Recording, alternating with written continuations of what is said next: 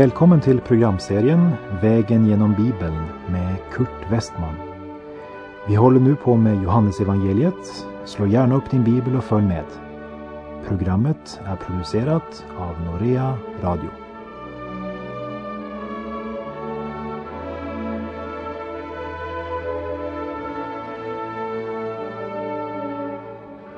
Vi avslutade förra programmet med den omoraliska kvinnan i Sykar som tog emot livets vatten och blev den evangelist som gjorde att folket i Sykar kom till tro på Jesus. Hon blev ett redskap till väckelse i det hedniska, hopplösa Samarien. Och vi fortsätter nu och läser ifrån Johannesevangeliets fjärde kapitel från och med vers 43 till och med 46. Efter de två dagarna fortsatte Jesus till Galileen. Han hade själv vittnat om att en profet inte har något anseende i sin hemtrakt. När han nu kom till Galileen blev han väl mottagen eftersom galileerna hade sett allt han hade gjort i Jerusalem under högtiden. De hade också firat högtiden där. Han kom alltså tillbaka till Kana i Galileen där han hade gjort vattnet till vin. En man i kunglig tjänst hade en son som låg sjuk i Kapernaum. När han fick höra att Jesus hade lämnat Galileen sökte han upp honom och bad honom komma ner till Kapernaum och bota hans son som låg för döden. Johannes ger som vanligt en geografisk beskrivning var Jesus vandrar och var händelserna inträffar. Kana låg cirka 7-8 timmars vandring från Kapernaum där denne man i kunglig tjänst hade sin bostad. Ämbetsmannen är ett exempel på en tro som leder i praktisk handling. Han hade många i sin tjänst men ansvaret för sonen har han inte överlåtit till andra. Han går själv den långa vägen. Tänk över det. Ja, vi har alla ett speciellt ansvar för make, maka och barn. Både när det gäller förbön och inte minst att leva ett liv i hjärtats levande gemenskap med den uppståndne. För våra barn gör inte som vi säger, men som vi gör. Vi läste att Jesus blev väl mottagen i Galileen eftersom galileerna hade sett allt vad han hade gjort i Jerusalem under högtiden. Så det var tydligen mera tro på mirakler än tro på hans ord som avgjorde galileernas välvilja. Och därför var Jesu ord numera riktade till alla galileer som var närvarande. Vers 48 till och med 50. Jesus sade till honom, om ni inte får se tecken och under så tror ni inte. Ämbetsmannen sade, Herre, kom innan mitt barn dör. Jesus svarade, Gå hem, din son lever. Mannen trodde på vad Jesus sade och gick. Ämbetsmannen hade tänkt att Jesus skulle gå med honom. Men Jesus, han svarar på ett annat sätt än ämbetsmannen tänkt. Men han tror Jesu ord och tar genast konsekvensen av det och går hem igen. Tron på Jesus hade fått honom att gå sju, åtta timmar för att få tag i Jesus. Och tron på Jesu ord får honom att gå tillbaka utan att ha sett eller upplevt något annat än blott ett ord från Jesus. Galileerna trodde på under och mirakel.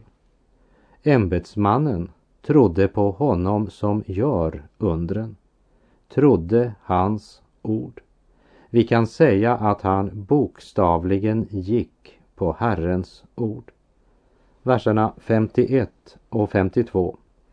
När han ännu var på väg hem möttes han av sina tjänare som talade om för honom att pojken levde.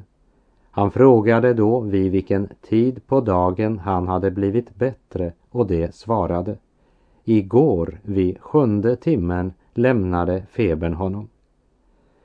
Jag är inte helt säker om Johannes här använder den judiska eller den romerska indelningen av dygnet.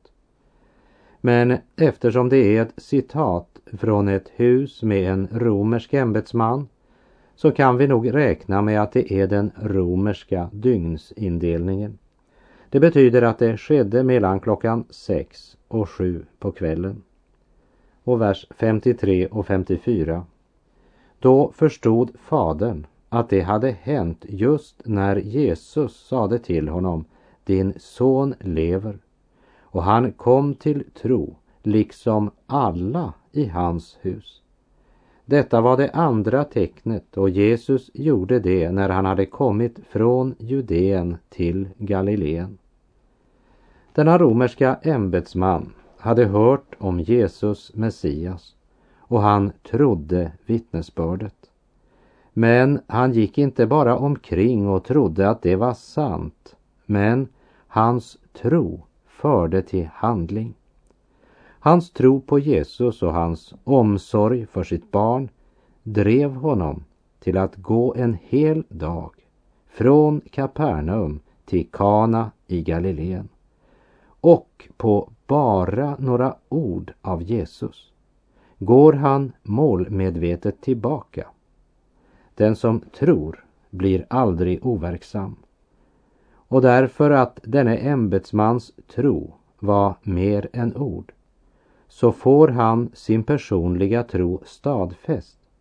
För när han förstod att det var vid den tid då Jesus hade sagt till honom, din son lever, då kom han verkligen igenom till tro. Och det gjorde också hans hustru, hans son och hans tjänare. Ja, vers 53 säger alla i hans hus, halleluja. I bergspredikan i Matteus 5.14 säger Jesus Ni är världens ljus. En stad uppe på ett berg kan inte döljas. Jesus säger att den som praktiserar sin tro, han kan inte dölja för andra människor vad han har. Alla kan se det. För en stad uppe på ett berg kan inte döljas.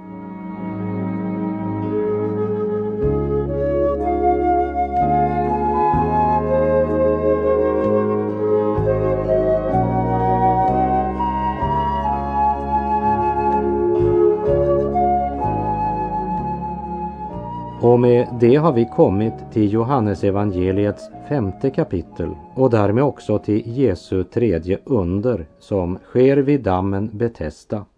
Ett under som på ett sätt blir en vändpunkt i Kristi verksamhet. Eftersom detta under väckte de religiösa ledarnas hat på ett sådant sätt att de inte gav sig förrän de hade korsfäst honom.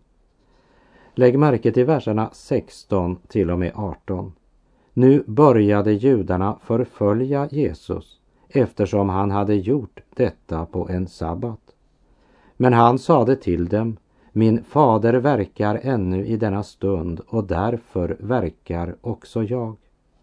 Då blev judarna ännu ivrigare att döda honom eftersom han inte bara upphävde sabbatsbudet utan också påstod att Gud var hans far och därmed jämställde sig med Gud. Det är intressant att lägga märke till att Bibeln vittnar att orsaken till att de var så ivriga att döda honom var därför att Jesus påstod att han var Guds son. Det finns människor idag som försöker hävda att Jesus var en fin människa, kanske till och med en stor profet. Men man förnekar att han är född av jungfrun Maria eller man förnekar hans uppståndelse. Låt mig säga, du kan vara oenig med Bibelns vittnesbörd och oenig med Jesus. Men du kan inte lägga något annat i det som står här än vad du kan läsa med rena ord. Nämligen att det står jämställde sig med Gud. Jesus proklamerar sig själv som Guds son. Det var själva stötestenen och det är stötestenen än idag. Johannes skriver inget om vilken högtid det är. Men det är heller inte det som är det viktiga i det vi nu ska läsa. Men det är uppenbart att det är vid en av vallfartshögtiderna. Vi läser från Johannes kapitel 5, de tre första verserna. Sedan inföll en av judarnas högtider och Jesus gick upp till Jerusalem. Vid fårdammen i Jerusalem finns ett bad med det hebreiska namnet Betesda. Det har fem pelargångar och i dem låg en mängd sjuka, blinda, lama och lytta. Betesta betyder barmhärtighetens hus. Genom utgrävningar har man blottlagt två symmetriska bassänger på vardera 48 gånger 68 meter. Dammarna är åtskilda genom en pelarhall medan fyra pelargångar bildar ramen omkring de båda bassängerna. I ett hörn finns en smal stentrappa som leder ner till vattnet. Endast en person åt gången kan nyttja trappen ner till dammen. I dessa fyra pelargångar runt bassängerna plus pelargången mellan bassängerna, där låg en mängd sjuka, blinda, lama och lytta. När det gäller vers 4 så återfinns den inte i de äldsta handskrifterna. När jag säger det så betyder inte det att jag inte tror på skriftens gudomliga inspiration och tillförlitlighet. Jag vill gärna vittna att jag tror att hela skriften är inspirerad av Gud. Det är ju därför att jag tror just det som jag systematiskt vandrar vägen genom Bibeln, genom hela Bibeln. Och därför bör vi göra sällskap med de förtolkare som menar att eftersom vers 4 inte finns bland de äldsta handskrifterna så blev den tillfogad av någon skriftkunnig som en förklaring. Och därför läser jag också vers 4 i Johannes kapitel 5. Ty en Herrens ängel steg tid efter annan ner i dammen och rörde upp vattnet. Den förste som steg ner sedan vattnet kommit i rörelse, han blev frisk, vilken sjukdom han än led av. Och det förklarar ju varför alla dessa sjuka var där. Men det verkar ju närmast som om denna vers var ett uttryck för de sjukas förväntningar och inte ett uttryck för evangelistens mening. Vers 5. Där fanns en man som hade varit sjuk i 38 år. Vår uppmärksamhet riktas mot en bestämd man. Han hade varit sjuk i 38 år om han legat så många år vid dammen i Betesta vet vi inte. Men han har tydligen legat där länge. Och den ena dagen var den andra lik. Han hade gett upp hoppet. Så långt skriften berättar så har han inte varit vittne till något under vid Betestadammen. Men var skulle han eljest ligga? Han passar ju inte in någon annan plats. Tusentals människor hade sett honom utan att se på honom. Han bara låg där och folk passerade. Men så hände det. Jesus kom till Betestadammen och han ser honom. Ja, det är ju faktiskt på grund av honom Jesus har kommit. Vers 6. Då Jesus såg honom ligga där och fick veta att han hade varit sjuk länge frågade han honom, vill du bli frisk? Det är ju en underlig fråga till en sjuk man. Men kanske inte så underlig lika väl. Låt oss eh, vända på saken. Han hade varit sjuk i 38 år. Han kunde inte upprätthålla ett arbete. Han kunde inte försörja en familj. Han kunde inte leva ett normalt familjeliv. Kunde inte vara politiskt aktiv. Efter 38 års sjukdom hade han inget annat än sin sjukdom. 38 år som tiggare där han lärt sig leva av andras barmhärtighet. Där villkoren växlat från dag till dag. Men han hade lärt sig leva med det. Det var det enda han kunde. Ingen utbildning, inget arbete, ingen framtid. Allt han hade var sjukdomen. Vill du bli frisk? Har du tänkt på konsekvenserna? Men kanske var det starkaste orsaken till Jesu fråga att efter 38 år hade denne man förlorat hoppet. Han var ett hopplöst fall. Efter 38 år var alla drömmar krossade. Han hade inget hopp. Jesu fråga väcker hoppet till liv. Och för det andra, Jesus önskade att lyfta denne mans blick bort från bassängen som var 48 gånger 68 meter. Få honom att vända blicken bort från det hopp som slagit fel och vända blicken mot Jesus. Önskar du verkligen att bli frisk? Det är klart att mannen ser upp på Jesus. Vem i all världen ställer en sådan fråga? Det är klart att jag vill bli frisk. Det är inte det som är mitt problem. Men du förstår, jag har ingen som kan lyfta ner mig i bassängens vatten. Det är det förhållande som många människor lever i idag. Precis som mannen som dag efter dag sitter och stirrar ner i bassängen och väntar på att något ska ske. Jag är frestad att säga att det är situationen för oss alla idag. Vi väntar.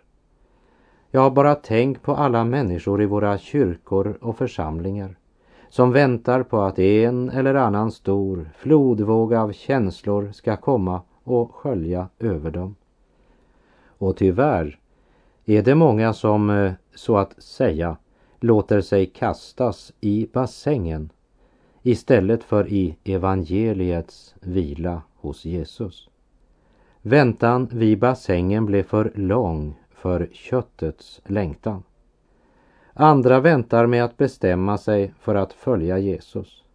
De eh, kan inte ta steget och bekänna.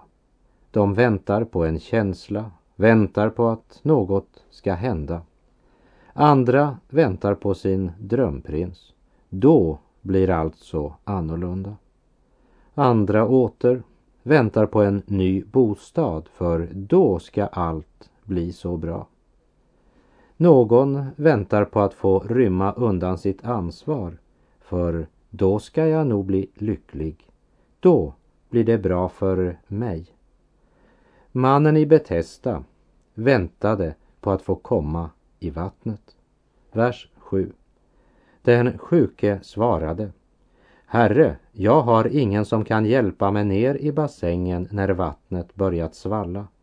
Medan jag försöker ta mig dit hinner någon annan ner före mig. Här konfronteras vi verkligen med ett tragiskt livsöde. Denna fattiga, hjälplösa, hopplösa, hemlösa, ensamma människa säger egentligen om jag vill bli frisk. Det är klart jag vill, men jag har ju ingen som lyfter mig ner i bassängen. Vill du kanske lyfta ner mig i bassängen? Men Jesus har inga planer om att lägga mannen i bassängen. Han önskar istället ta honom ut ur detta, bort från bassängen. Det är som Jesus säger, bassängen är inte din möjlighet, ditt liv eller din räddning. Bassängen är tvärtom din olycka. För det är den som hindrar dig att se mig. Glöm Betesta. Glöm dig själv. Se på mig, säger Jesus, och i samma ögonblick han fäster blicken på Jesus så sker det något.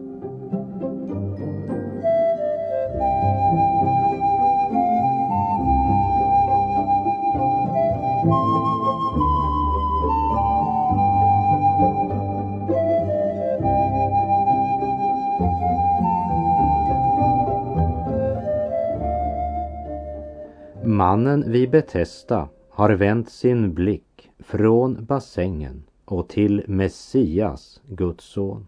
Vers 8. Jesus sade till honom, stig upp, ta din bädd och gå. Han ber honom stiga upp, ta sin madrass och gå. Han skulle ge upp sin plats vid Betesda till någon annan. Han tar sängen med sig reserverar inte plats för eventuellt återfall men gör bara som Jesus har sagt. Han handlar på Jesu ord. Och vi läser verserna 9 till och med 13. Genast blev mannen frisk och tog sin bädd och gick. Men det var sabbat den dagen och judarna sade till honom som hade blivit botad. Det är sabbat du får inte bära din bädd. Han svarade, den som gjorde mig frisk sade åt mig att ta min bädd och gå. Det frågade, vem var det som sade åt dig att ta den och gå? Han som hade botats visste inte vem det var för Jesus hade dragit sig undan eftersom det var mycket folk på platsen. Det nästa som sker är att Jesu fiender anklagar mannen som blivit botad för att han bär sin madrass på sabbaten. Men det djupt tragiska ligger i deras fråga. För de möter en man som de sett ligga i många år vid pelargångarna in vid Betestadammen. Och han säger att han har blivit helad och beviset, sängen, bär han med sig. Men istället för att glädja sig med mannen, ropa halleluja och fråga Vem var det som botade dig? Så säger de Vem var det som sade åt dig att ta bädden och gå? Men det visste inte mannen. För Jesus hade dragit sig undan för att undgå att väcka sensation som mirakelman i folkmängden. För Jesus var inte vid Betesda för att göra under, men för att hjälpa en förtvivlad, olycklig människa. Och Jesus möter den botade mannen igen senare, vers 14. Efteråt fann Jesus honom i templet och sade till honom, du har blivit frisk, synda inte mer, så att det inte händer dig något värre. Att Jesus finner den botade i templet säger oss att han gått dit för att tacka Gud för att han blivit helad. Och det är uppenbart ett sammanhang mellan lidande och synd när det gäller den här mannen. Men senare i Johannes nionde kapitel varnar Jesus sina lärjungar mot att tro att all sjukdom skulle ha sin orsak i personlig synd. Även om det ju var synden som förde både sjukdom, lidande och död in i världen. Vers 14 här i Johannes femte kapitel säger oss att mannen blev kroppsligt helad vid Betesda, men andligt helad i templet. Han hade syndat och en del av syndens frukt hade drabbat honom redan här i livet. Han hade i 38 år smakat något av syndens bitterhet. Men Jesus varnar honom och säger, det du har lidit är lika väl ingenting jämfört med vad det vill säga att gå evigt förlorad. Därför säger Jesus till honom, du har blivit frisk. Synda inte mer så att det inte händer dig något värre. Och det siktar inte till en värre sjukdom, men till att gå evigt förlorad. Nu handlar det om evigt liv. Nu känner mannen Jesus. Nu vet han vem det var som gjorde honom frisk. Och vi läser vers 15 och 16. Mannen gick då och talade om för judarna att det var Jesus som hade gjort honom frisk. Nu började judarna förfölja Jesus eftersom han hade gjort detta på en sabbat. Men Jesus sade till dem, min fader verkar ännu i denna stund och därför verkar också jag. När eh, människan föll i syndens djupa brunn så kunde inte Herren Jesus vila på sabbaten. Även om Gud vilade på den sjunde dagen efter att han skapat universet, skapat människan, vilade han inte eftersom människan likt en oxe hade ramlat ner i ett djupt dike. Jesus avskiljer sabbaten för Gud. Han håller sabbaten helig. Men han säger människan blev inte skapad för sabbatens skull, men sabbaten för människan. Och eftersom sabbaten blev skapad för människans skull så säger det oss att det är gott för människan att hålla sabbaten helig. Judarnas religiösa ledare glömde skapelsens krona, människan, och såg bara budet. Och efter den här händelsen med mannen som blev hotad vid Betesta så säger vers 18 då blev judarna ännu ivrigare efter att döda honom eftersom han inte bara upphävde sabbatsbudet utan också påstod att Gud var hans far och därmed jämställde sig med Gud. När Jesus kallar Gud sin far så uppfattas det helt riktigt som om Jesus jämställde sig med Gud. Men judarna i sin otro måste ju betrakta det som blasfemi, det vill säga Guds bespottelse. Men Jesus talade inte bara i ord men också i gärning. Den som lever i ordet och av ordet blir också präglad av ordet eftersom ordet är levande och alltid bär frukt. Lev regelbundet i ordet. Låt världen se vem du tillhör. Lev som du lär. Annars blir dina gärningar som vatten på den eld som du tände med dina ord. Var en ordets hörare, det är det första. Var också en ordets görare, annars bedrar du dig. Jesus helgar, avskiljer sabbaten för Gud.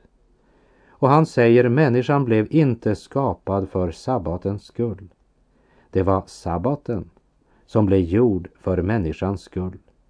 Tänk på vilodagen så att du helgar den.